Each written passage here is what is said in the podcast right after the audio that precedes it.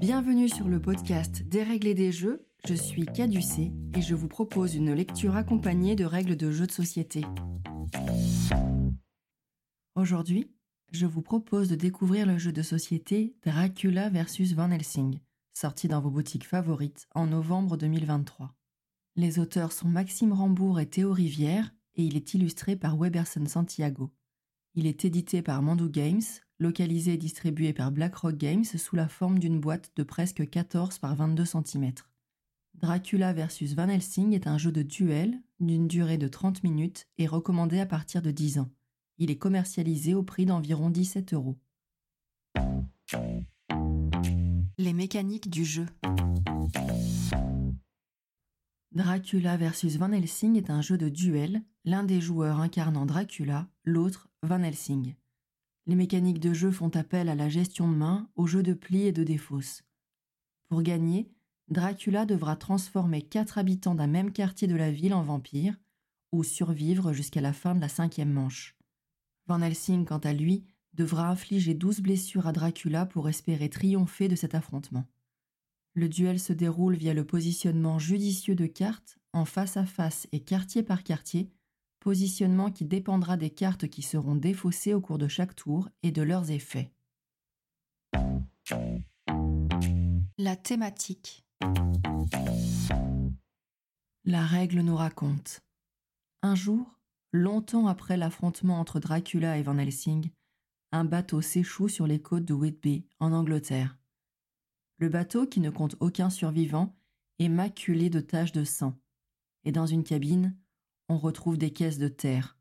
Aucun doute, Dracula est de retour. Les habitants et habitantes de Whitby se tournent alors vers le professeur Van Helsing, célèbre chasseur de vampires, pour lui demander de l'aide. C'est ce soir qu'a lieu l'ultime confrontation. Van Helsing parviendra-t-il à vaincre Dracula avant que toutes les personnes vivant à Whitby ne soient transformées en vampires? La thématique sombre est portée par les illustrations de Weberson Santiago.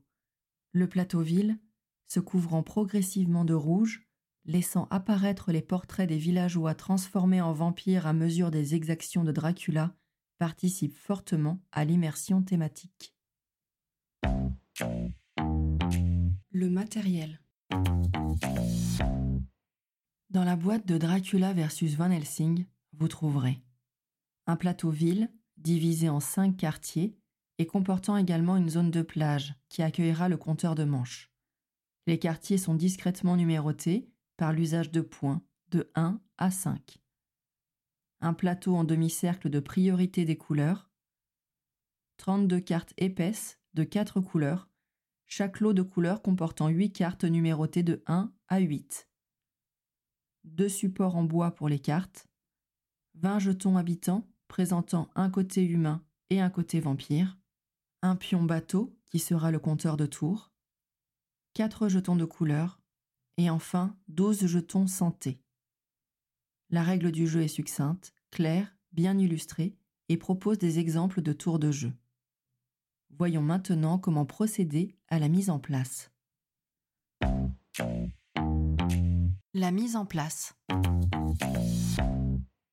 Installez-vous l'un en face de l'autre.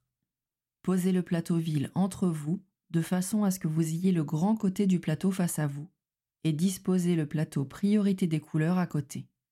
Choisissez quel personnage vous allez incarner durant toute la partie. Posez un support de cartes devant vous, en laissant assez d'espace entre celui-ci et le plateau pour pouvoir y jouer des cartes.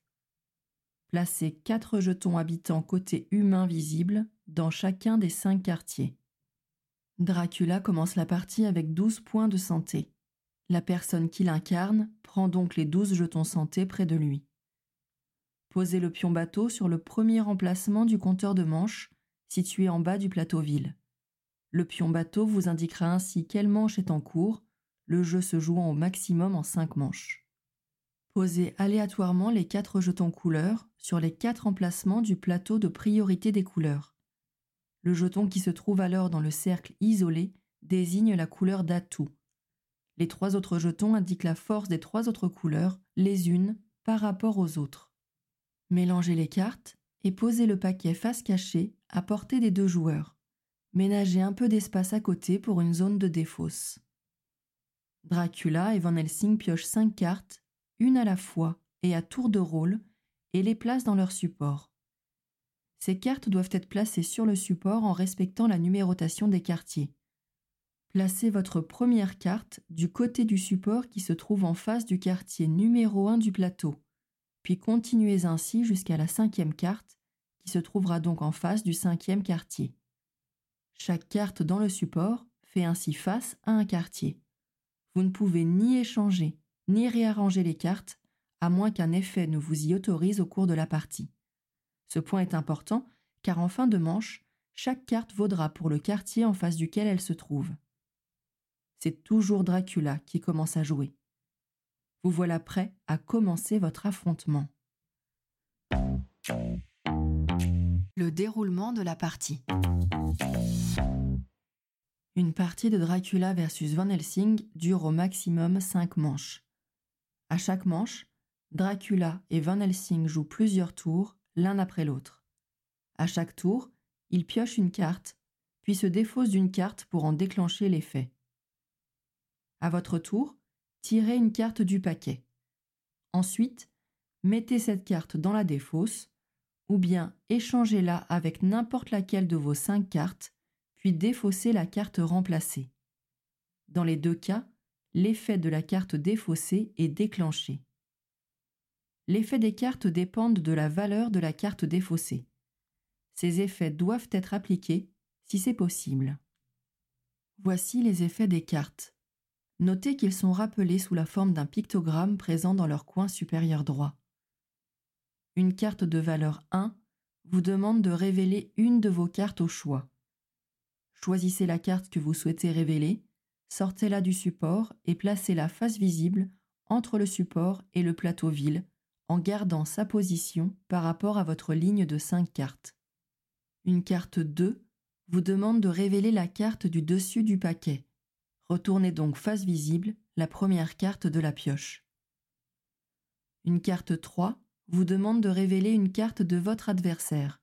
C'est vous qui choisissez la carte que votre adversaire doit révéler et il la place face visible entre son support et le plateau vile, toujours en respectant la position de la carte. Une carte 4 vous permet d'échanger l'emplacement de deux de vos propres cartes.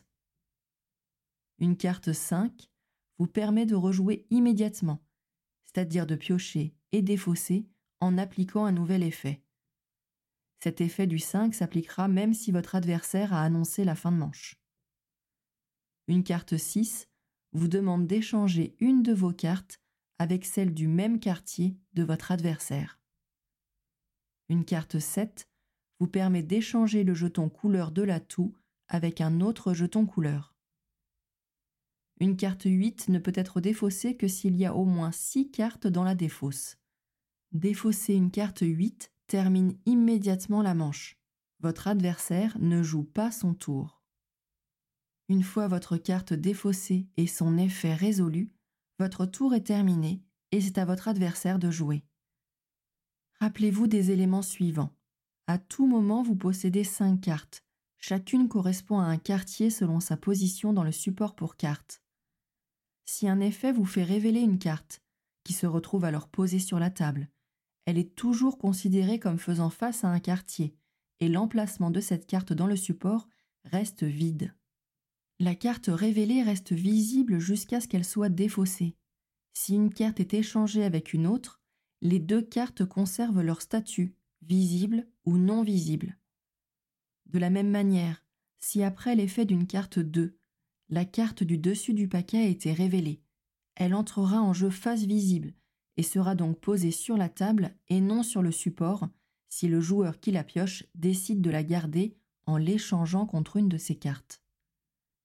À partir du moment où la défausse compte au moins 6 cartes, vous pouvez choisir d'annoncer la fin de manche au lieu de faire un tour normal. Votre adversaire joue alors une dernière fois, puis la manche est terminée. Une manche se termine donc lorsque l'un des joueurs utilise son tour pour en annoncer la fin, soit en l'annonçant à la place de son tour de jeu, soit en défaussant une carte 8, ou lorsque le paquet est vide. Tous les quartiers sont alors résolus un par un, dans le sens indiqué par la girouette qui se trouve sur le plateau ville, du quartier 1 au quartier 5. Comparez alors votre carte avec celle de votre adversaire. Si l'une des deux cartes est un atout, elle gagne. Si les deux cartes sont des atouts, la valeur la plus élevée l'emporte. Si aucune des deux cartes n'est un atout, la valeur la plus élevée l'emporte. En cas d'égalité pour la valeur, la couleur la plus forte, en accord avec le plateau de priorité des couleurs, l'emporte. Lorsque Dracula gagne dans un quartier, il transforme un humain en vampire dans ce quartier. Il retourne alors un jeton de sa face humain vers sa face vampire. Quand Van Helsing gagne dans un quartier, il blesse Dracula et lui retire un jeton santé. Si une condition de fin de partie est atteinte suite à la résolution d'un quartier, la partie se termine immédiatement. Il y a deux conditions de fin de partie. Si Dracula perd son dernier jeton santé, Van Helsing gagne la partie. Si Dracula transforme les quatre habitants d'un même quartier en vampires, il gagne la partie. Si les conditions de fin de partie n'ont pas été atteintes, résolvez le quartier suivant. Lorsque les cinq quartiers ont été résolus, faites avancer d'une case le pion bateau et jouez une nouvelle manche. Défaussez et mélangez toutes les cartes, posez la pioche à portée face cachée.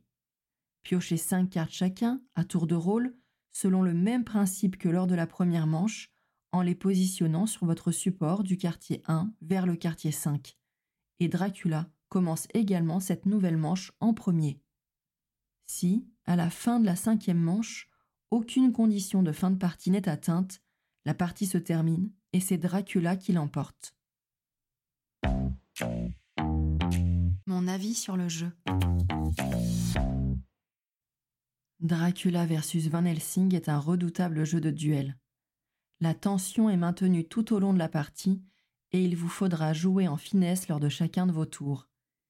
Les règles très facilement acquises vous permettent de vous immerger rapidement dans cet affrontement tactique qui vous demande de vous adapter au hasard de la pioche, de démasquer les coups de bluff de votre adversaire afin de vous positionner au mieux avant de lancer la fin de manche au moment où cela vous sera profitable.